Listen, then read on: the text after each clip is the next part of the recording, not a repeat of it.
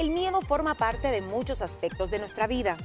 Tanto es así que vivir sin miedo puede llegar a sonar a una auténtica utopía para aquellos que lo sufren en determinados ámbitos de su día a día. Soy Gina Salazar. Les doy la bienvenida a una nueva entrega de nuestro podcast, donde conversamos sobre el miedo y cómo aprender a vivir sin este.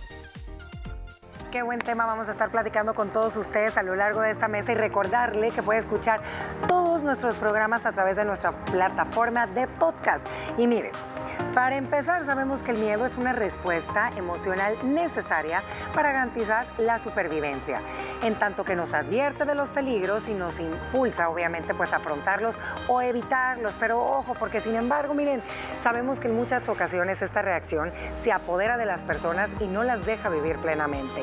En estos casos, el miedo se convierte en una barrera psicológica que nos obliga pues a mantenernos en nuestra zona de confort y no nos permite crecer como personas. Así, bueno, pues esta emoción deja de ser un mecanismo de alerta ante los peligros y se convierte en una respuesta que nos paraliza, nos sabotea y nos convierte en personas inseguras que abandonan sus proyectos de vida mucho antes de comenzarlos. Les tengo una pregunta y contéstenmelo a lo largo y al ratito nos dan la respuesta a través de las redes sociales. ¿Alguna vez has sentido, no sé, terror por tener que salir de tu zona de confort al percibir a lo mejor que la posibilidad de equivocarte aumentaba? Bueno, pues le voy a decir algo. Según Paulo Coelho, solo una cosa vuelve un sueño imposible, el miedo a fracasar. Escuche bien esta palabra, miedo a fracasar. Otra pregunta que nos hacemos mucho será, ¿tanto pánico al fracaso o a lo desconocido tenemos? Es el terror un instrumento tan poderoso que nos paraliza y el miedo una emoción tan poderosa que termina con nuestra ilusión? La pregunta del millón. ¿Es posible vivir sin miedo? Quédense en esta mesa porque lo vamos a platicar. Mis queridas liberadas, qué buen tema. ¿Eh? ¿Verdad? Para Muy tratar. bueno. Creo que a veces no nos damos la tarea de ponernos pues a preguntarnos si nuestros miedos nos limitan en muchos Todos. casos, no nada más en nuestra vida eh, generalizada, sino en nuestro día a día. Sí te limita, todo miedo te limita, racional o irracional. Yo creo que el miedo, si bien es cierto, como lo mencionaba la nota y lo decías tú también en parte de tu introducción, es un mecanismo de supervivencia que tenemos todos los seres humanos y dentro de la sabiduría eh, de Dios cuando nos creó nos puso como ese sistema de alerta. Si no tuviésemos esa, esa alerta roja, ese detonante, esa sensación y de, de creernos invencibles, Sí. uh, No. estuviéramos ya requete muertos. Ese miedo es el instinto cuando vas a cruzar la calle, cuando estás en la altura de un edificio, de no ponerte muy cerca porque tenés miedo a caerte. Eso es normal como método de supervivencia. Todo lo demás es, para mí, súper, es manejable si es un miedo racional y si es irracional es el que te paraliza y es el más difícil. Es el más difícil de tratar. Gina, ¿tú crees que conforme van pasando las décadas, o sea, conforme nosotros vamos pues creciendo, ¿verdad? Y a lo mejor ya tienes pues otro grado de responsabilidades, el tema de la salud juega un papel vital importante aquí, empiezan a florecer más miedos que antes. ¿O crees que tenga que ver más con tu personalidad? Creo, Ana Pao, que como, como decía Mónica, el miedo es una emoción del ser humano, Sí. propia nuestra. Eh, fíjate que yo creo que cada etapa tiene sus miedos propios de lo que está viviendo. Eh, para un niño pequeño, un miedo realmente aterrador puede ser quedarse solo en casa, miedo a la oscuridad, eh, miedo, en, no sé, a enfermarse, miedo a que le pegue un amiguito y son válidos. Son válidos. Porque es algo a lo que se enfrentan. Luego vas creciendo y tus miedos tal vez son un poco más emocionales. Miedo a no encontrar pareja, a quedarte solo, miedo a fracasar en tu trabajo, miedo a emprender por los riesgos. Y más adelante, cuando te vas aferrando más a la vida porque sos consciente de tu mortalidad, ya cuando estás en la tercera edad hay miedo a una enfermedad grave, miedo a no tener un fondo de jubilación. Pero todos son válidos, yo creo. La pregunta es, ¿qué haces tú? ¿Te controla ese miedo? Claro. ¿De dónde viene ese miedo? Porque la fuente puede ser real, puede ser imaginaria, puede ser una inseguridad de tu personalidad, Sí. como tú le decías. Porque si viene de tu baja autoestima, entonces es un miedo irreal que podés trabajar, pero a veces creo que son los más limitantes y los más difíciles de decirles hasta aquí. Hasta aquí, a ponerles, como dicen, una pausa. Pero a ver, la pregunta es, ¿por qué tenemos tantos miedos? Por aquí dicen que existen dos miedos que a todos los seres humanos pues nos incapacitan, no nos permiten realmente tener una vida plena, una vida satisfactoria, ser quienes realmente queremos ser en el momento donde estamos y con las personas que estamos. Así que ponga atención porque hay dos tipos de miedo y en base a eso usted tiene que identificar cuál es el que aparece y en base a eso le vamos a compartir unas herramientas. Uno, niñas, tenemos el miedo racional. Ponga atención, este es de origen biológico, que es lo que decía, es la supervivencia. Si tú estás a, una altura, obviamente el miedo eh, a caerte. Eh, y se trata de un mecanismo, obviamente, de la intuición que está diseñado desde hace millones de años, ¿verdad? Para intentar mantener a todas las personas vivas. Ese es el racional. Nos vamos con el miedo irracional, que es el que más todos nosotros solemos experimentar en nuestro día a día, eh, o en alguna etapa o en algún momento de tu vida suelen aparecer un poco más.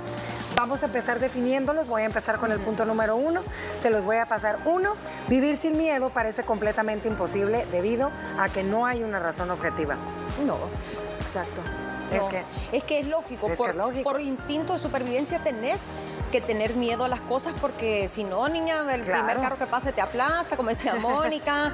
Eh, tenés que, tomar decisiones inteligentes. Mm. Y, creo que, es necesario. El miedo te ayuda también em, a ser prudente, a no abrir la bocota porque tenés miedo que te vayan a castigar tus papás o que vayas a, causar un problema en el trabajo y luego te eche el, jefe, ¿no?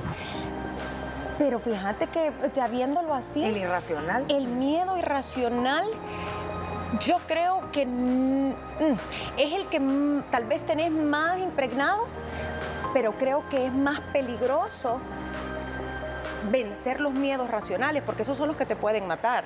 O sea, un miedo racional, es decir, miedo de irme yo a meter en la noche a un barrio que yo sé peligroso es racional. Porque tú sabes. Si yo pierdo ese miedo y lo elimino de mi vida, me va a ir mal.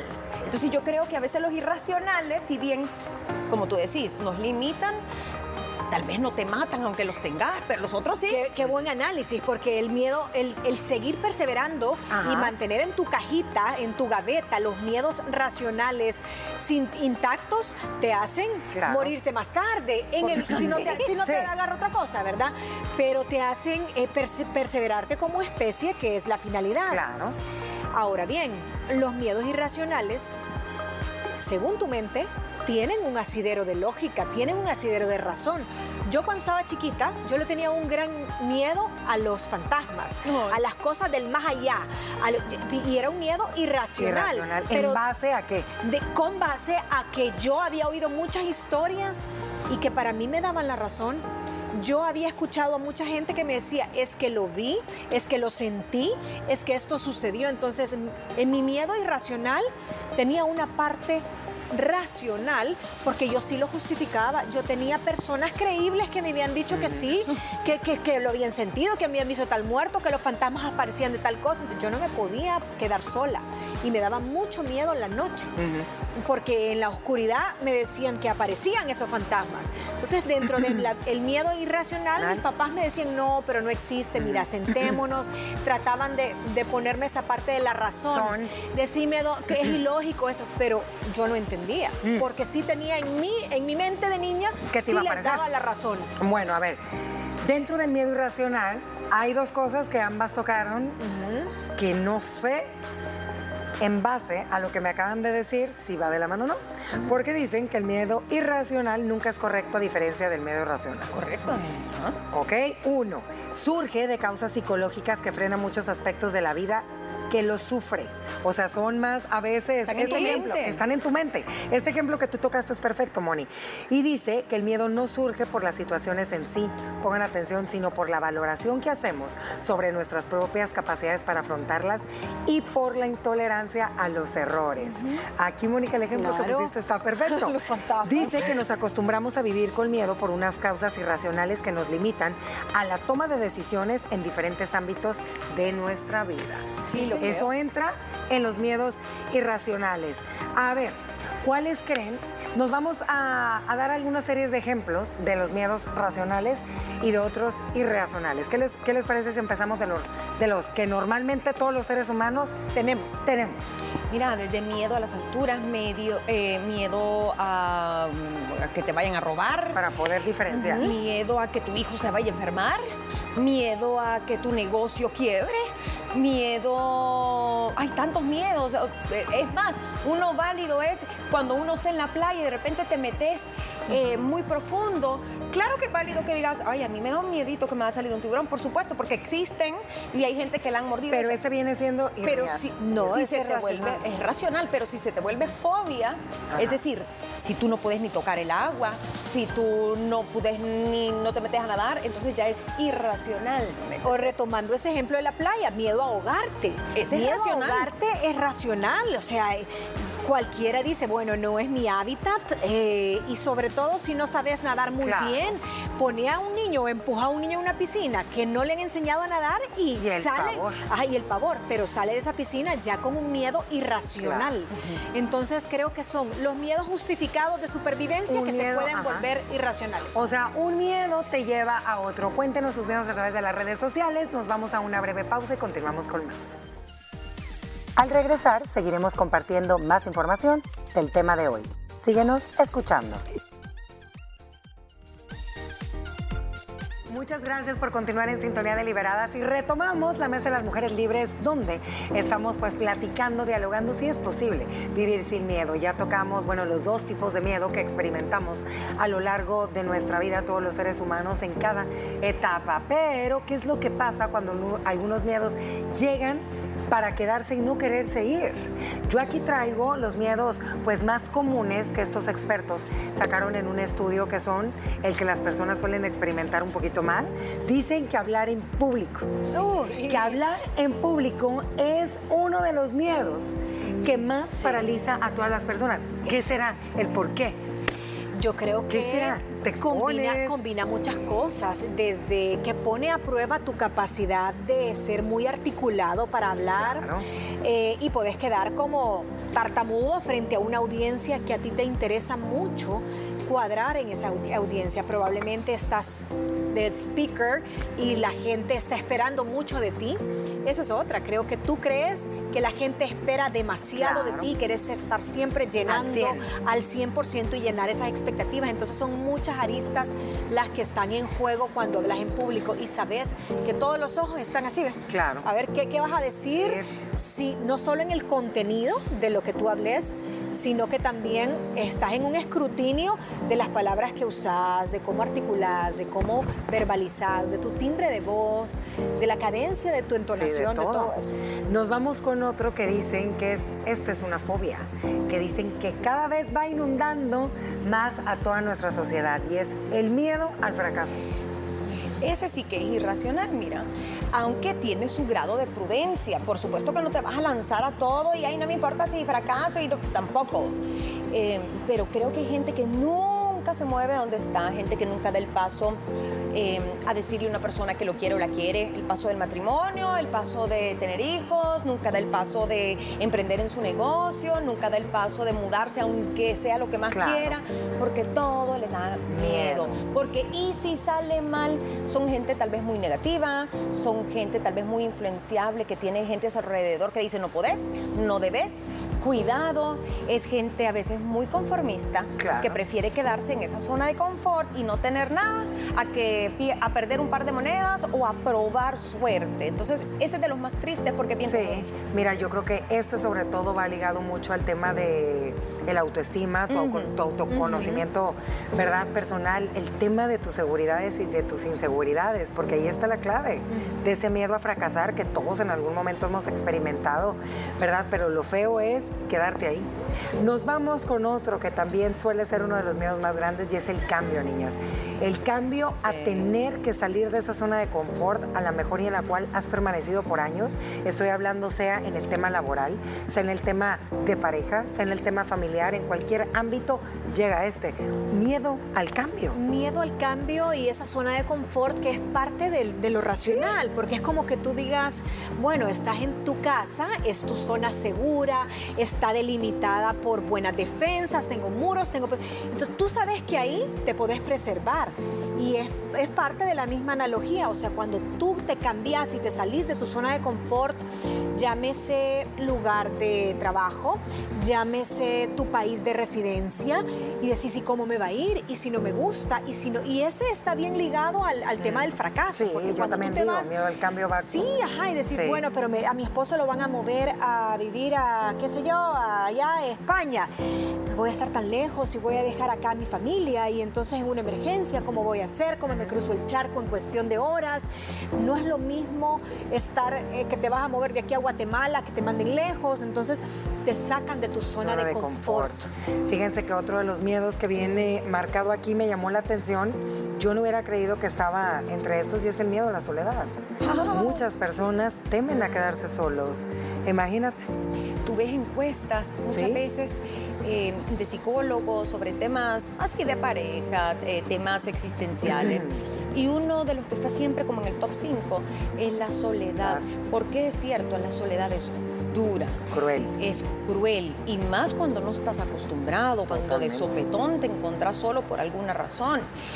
Em, creo que es un miedo muy válido pero tampoco llevarlo al extremo, Ana Pao, porque con tal de no sentirse solos o solas, mucha gente se mete en situaciones complicadas o acepta migajas en las relaciones, acepta migajas de amistad, eh, maltratos, etc. Puede tener depresión sonriente. Sí, ¿verdad? Hay tantas cosas que pueden ir de la mano.